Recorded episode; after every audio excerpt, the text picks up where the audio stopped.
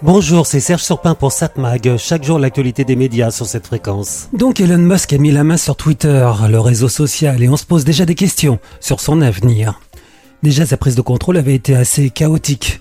Je veux racheter, puis je veux plus racheter, puis je me bats en justice pour ne pas racheter, et finalement, je veux bien racheter. Il faut dire qu'il est d'ailleurs probable que la justice américaine leur ait donné tort sur ce sujet. Cela dit que l'ancienne direction de Twitter ait été en justice pour obliger Elon Musk à reprendre leur boîte était déjà un signal. Même si aujourd'hui, ils se désolent des premières décisions du patron de Tesla, ils se sont battus pour avoir l'argent de la transaction, tout en sachant très bien ce qu'allait arriver. Elon Musk a toujours dit qu'il n'était pas satisfait de la manière dont était dirigé Twitter. Lui, le libertarien, est pour la liberté totale. Il était contre l'éjection de Donald Trump de Twitter. On se rappelle qu'être libertarien, c'est être pour une liberté totale et pour un marché sans entrave au nom de la liberté individuelle.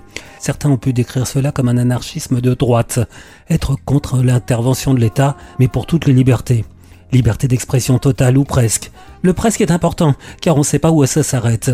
Certains estiment que cette liberté d'expression s'arrête quand elle touche les propres intérêts d'Elon Musk. Et justement, faut-il laisser tout dire sur les réseaux sociaux, à la manière américaine, ou faut-il interdire sur les réseaux ce qui est illégal hors des réseaux, ce qui est désormais la conception européenne de la liberté d'expression sur les réseaux? D'ailleurs, Thierry Breton, qui s'occupe officiellement de ces sujets à la Commission européenne, l'a bien dit. Contrairement à ce que pense Elon Musk, l'oiseau bleu, l'emplène de Twitter, n'est pas libre de tout faire. Il doit respecter les lois européennes. Sinon, amende à un niveau si élevé qu'Elon Musk réfléchira à trois fois avant de tout laisser faire, au risque même de se voir interdire sur le territoire européen.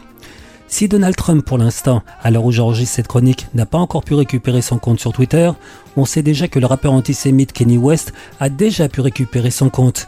Il est vrai, après s'être excusé publiquement, mais aussi après s'être rendu compte, il était temps, qu'être antisémite, mais aussi être proche des organisations racistes américaines, lui faisait perdre la plupart de ses contrats publicitaires. C'est ce qui risque d'arriver d'ailleurs à Twitter, si tout ou n'importe quoi peut s'exprimer. Quoi qu'il en soit, Elon Musk a racheté presque deux fois trop cher Twitter, et cela risque de devenir un boulet pour lui. D'une part donc, il y a la perte des premiers contrats publicitaires des grosses boîtes américaines qui ne veulent pas être associées à un réseau sans savoir où il va. C'est cher aussi car Twitter est largement déficitaire. Pas facile de régler ce problème en sachant que même environ la moitié du personnel, ce que vient de faire Elon Musk, il faudra du monde pour faire tourner la boîte. D'ailleurs, il rappelle déjà une partie de ceux qu'il a virés, par erreur. Il faut du monde pour au moins assurer la modération des messages, et c'est bien compliqué. Il faut du monde aussi pour aller chercher des contrats publicitaires. Elon Musk vient aussi d'annoncer qu'il va vendre le sigle qui certifie que vous êtes bien celui que vous affirmez pour être sur Twitter. Vendre à tout le monde euh, Oui, mais sauf à des gens importants. Motif de mécontentement pour l'utilisateur moyen. On dit aussi qu'il veut faire de Twitter un service payant. Alors même s'il n'est pas évident de partir ailleurs, il est tout aussi évident qu'il va perdre beaucoup d'abonnés, alors que Twitter est déjà loin derrière les plus gros réseaux, Facebook, TikTok ou autre WhatsApp. Sans parler qu'avec tout ça, je n'ai plus du tout envie d'acheter une voiture Tesla, marque qui appartient à Elon Musk. Alors soit Elon Musk se calme, soit il perdra rapidement sa place d'homme le plus riche du monde. Mais comme on dit, pas facile de chasser le naturel. 7 Mag, l'actu des médias. Bon, on va voir la télévision ce soir sur nos bonnes vieilles télévisions, nos bonnes vieilles chaînes de la TNT à 21h sur TF1.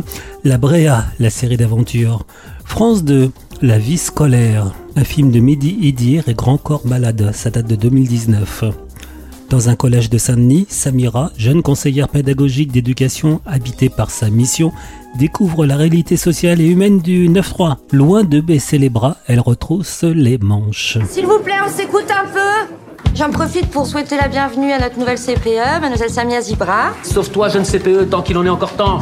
C'est toi qui as choisi de venir ici en fait Ouais, ouais, toujours eu envie de travailler en ZEP. Yanis, tu cherches quoi là Tu veux te faire exclure direct dès le début de l'année, c'est ça Mais je te préviens, moi j'ai pas te lâcher. Là, t'es sur une mauvaise pente et c'est trop dommage parce que moi je sais que tu vaux mieux que ça. On est dans une ville de Kaira, dans un quartier de Kaira. Et vous, votre idée, c'est de regrouper tous ces fous ensemble. C'est ça votre projet pour nous Donc ce soir, France 2, la comédie de Grand Corps Malade et Média Idir, la vie scolaire. France 3, des racines et des ailes, passion prêtre et moine, mon île en Bretagne. Un peu d'évasion. De l'évasion dans les bouquins avec France 5, la grande librairie. Je vous propose une grande librairie dans les coulisses de la justice. Procès fleuve, contre-enquête, erreurs judiciaires, la littérature et le droit font bon ménage. Emmanuel Carrère, Philippe Genada, Pascal Robert Diard et Grégoire Bouillet sont nos invités avec la journaliste et dessinatrice d'audience Elisabeth de Pourquerie. M6, le meilleur pâtissier, retour à la ganache de pierre. Arte, toutes les choses qu'on dit, toutes les choses qu'on fait. Un film d'Emmanuel Mouret de 2020 avec Camélia Jordana, Nels Schneider, Vincent McCain, Émilie Duquesne, etc.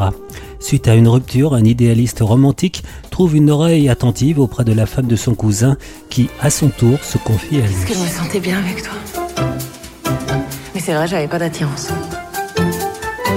C'était vraiment plus qu'impossible de m'imaginer être avec toi. Pourquoi c'est impossible? Parce que tous les gens autour de moi me voyaient bien avec toi. Donc ce soir sur Arte à 20h55, le film d'Emmanuel Mouret, toutes les choses qu'on dit, les choses qu'on fait. 7 Mag, l'actu des médias.